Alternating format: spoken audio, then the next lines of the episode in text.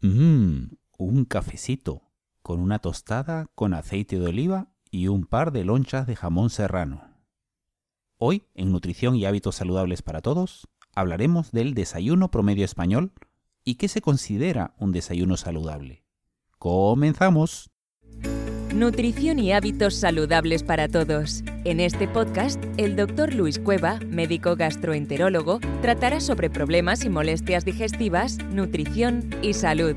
Pero no te hablará sobre trucos secretos para bajar de peso o aliviar tus molestias digestivas, sino más bien de establecer poco a poco una mejor alimentación y estilo de vida, sin dietas rígidas ni ser un talibán o maniático de la nutrición dándose gustitos de vez en cuando y sobre todo disfrutando del camino.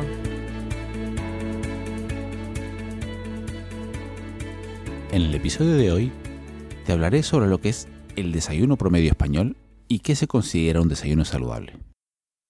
Llevamos ya varias décadas con muchísima publicidad en todos los medios, en internet, en televisión, radio, y todo el mundo habla sobre los alimentos que constituyen un desayuno saludable se promocionan muchísimos tipos de alimentos, como por ejemplo los zumos o cereales que usamos para el desayuno.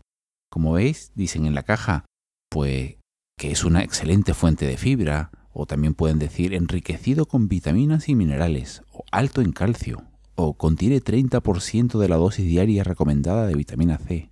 O también dice muchas veces en los zumos hecho con fruta real, o, o hecho con zumo de fruta premium 100% puro.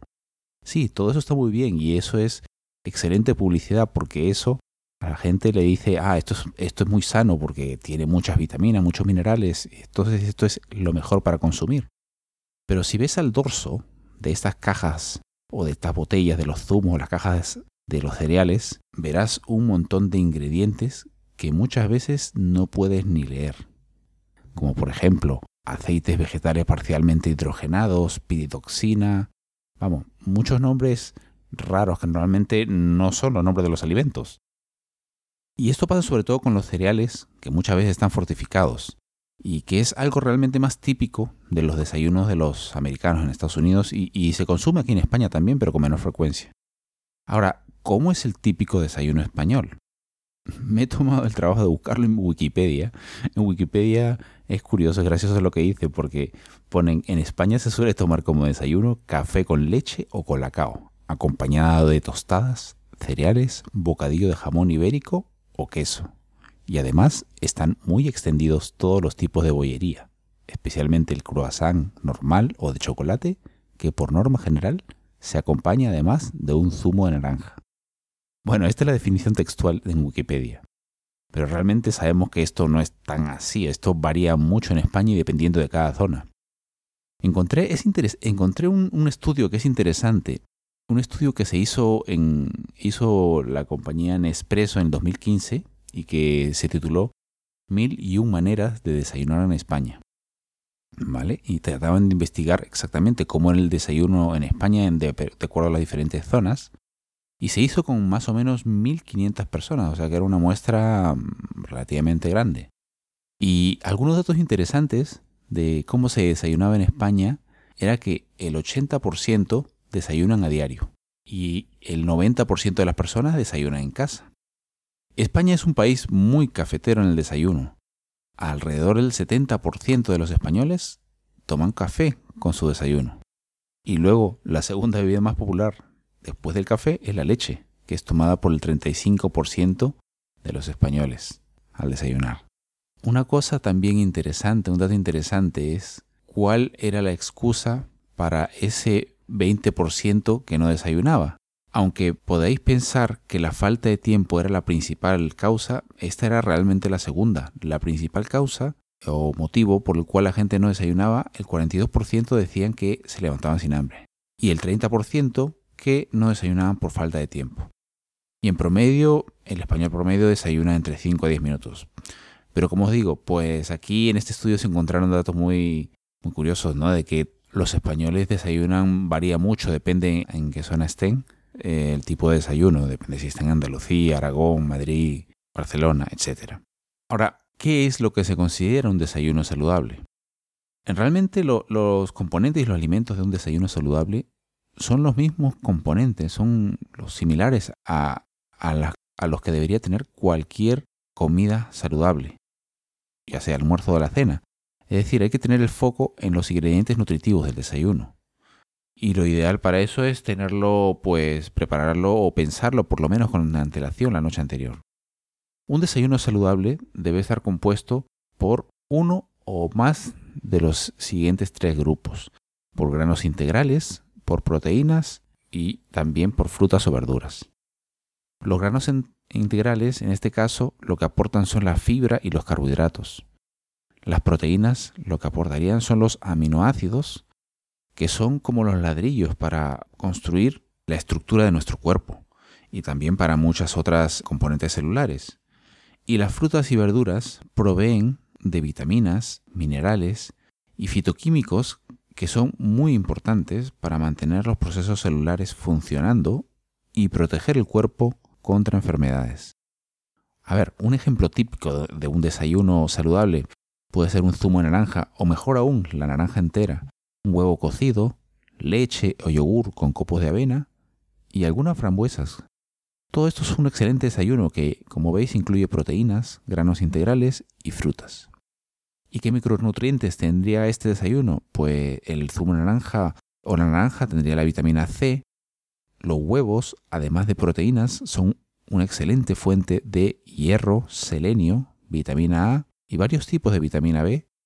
la leche o el yogur son fuentes de calcio y los granos integrales fortificados suelen ser ricos en folato y las frutas y verduras tienen un montón de vitaminas y minerales. Ahora, tienes que pensar en tu propia situación personal y hacer las variaciones correspondientes para que no para que esto no sea el desayuno no sea desagradable y no te aburras. En lugar del huevo cocido, puedes, por ejemplo, hacer un omelette de huevo, queso y espinaca con una tostada de aceite de oliva. Y en cuanto a la avena, por ejemplo, idealmente evita la avena instantánea o cualquier otro cereal con azúcares añadidos. Y escoge mejor granos de avena cortados o copos de avena que son más nutritivos. Si te plantea desayunar fuera de casa una primera opción es prepararte, planificar la noche anterior el desayuno y tratar de dejar todo preparado para en la mañana hacerlo lo más rápido posible y llevártelo en una bolsa. Es decir, desayuno para llevar.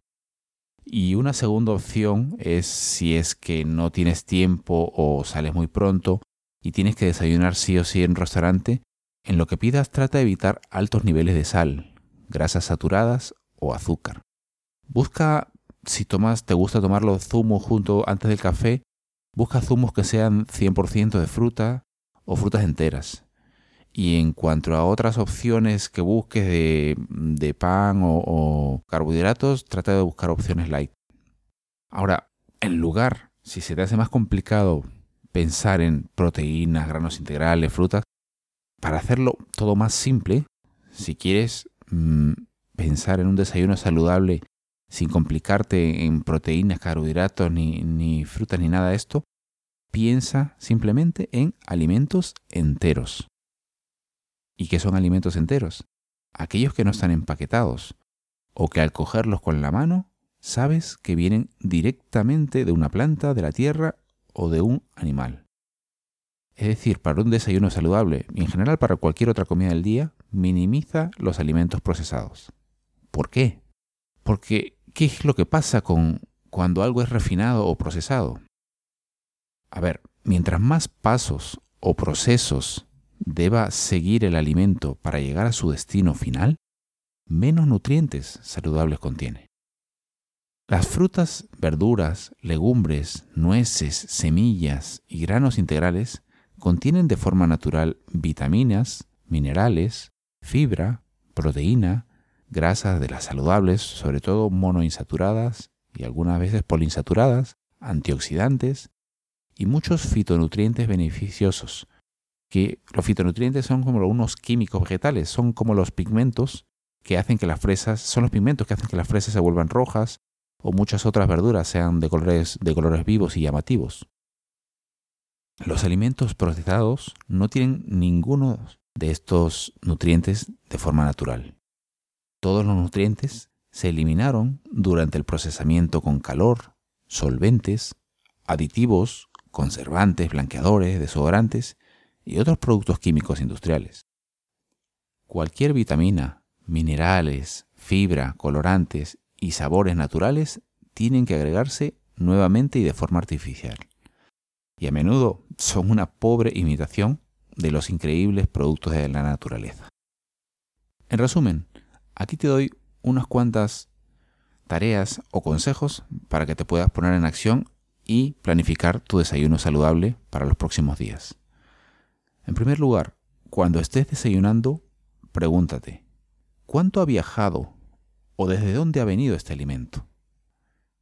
¿Ha pasado por procesamiento o realmente viene casi directamente de un, de un árbol de la tierra o de un animal? En segundo lugar, planifica un desayuno que contenga alguna fruta o verdura, proteínas como un huevo o pechuga de pollo o leche y algún grano integral como avena o tostadas integrales. En tercer lugar, planifica dos o tres opciones de desayuno para variar en la semana, para que no tengas que tomar el mismo desayuno todos los días y evites el aburrimiento.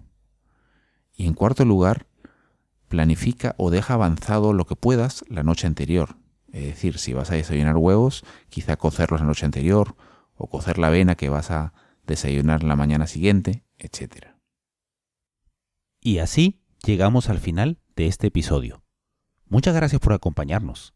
Y si tienes alguna pregunta o comentario, déjalo en nuestro sitio web debajo de las notas de este episodio o envíamela a luis.doctorcueva.com. Visítanos en doctorcueva.com si quieres más información y recursos para mejorar tus molestias digestivas y potenciar tu salud, alimentarte mejor y establecer hábitos de vida saludable, pero disfrutando del camino y dándote gustitos de vez en cuando. Y si te ha gustado el podcast, nos ayudaría mucho que nos dejaras un review en iTunes, porque eso nos ayudaría a llegar a mucho más gente y ayudarles a mejorar su salud ellos mismos. Es más, para celebrar el lanzamiento de tu podcast Nutrición y Hábitos Saludables para Todos, vamos a sortear tres consultorías uno a uno conmigo por videoconferencia, donde podrás preguntarme lo que quieras sobre tus problemas digestivos o tus retos para alimentarte mejor y tener un peso saludable. Para entrar al concurso, solo tienes que compartir en Facebook el enlace a este podcast, doctorcueva.com barra iTunes, que también te dejaré en las notas de este episodio, diciendo algo amable si es posible y etiquetando por lo menos a un amigo. Ah, y es importante que pongas el hashtag doctorcueva en ese mensaje que compartas, para que yo lo registre y puedas entrar al concurso.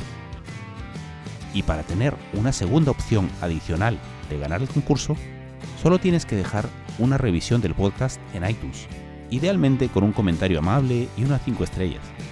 Y luego envíanos tu dirección de email y nombre de usuario de iTunes en el formulario que encontrarás en las notas de este episodio. El sorteo será a fines de marzo de 2018 y anunciaré los ganadores en el episodio siguiente. Además, para todos los que dejen una revisión en iTunes, entren al concurso y no ganen, os enviaré gratis mi mini ebook hinchazón abdominal, 11 consejos prácticos para librarte de ella sin medicamentos, que normalmente se vende en Amazon por 4,99 Eso es todo por hoy y hasta la próxima.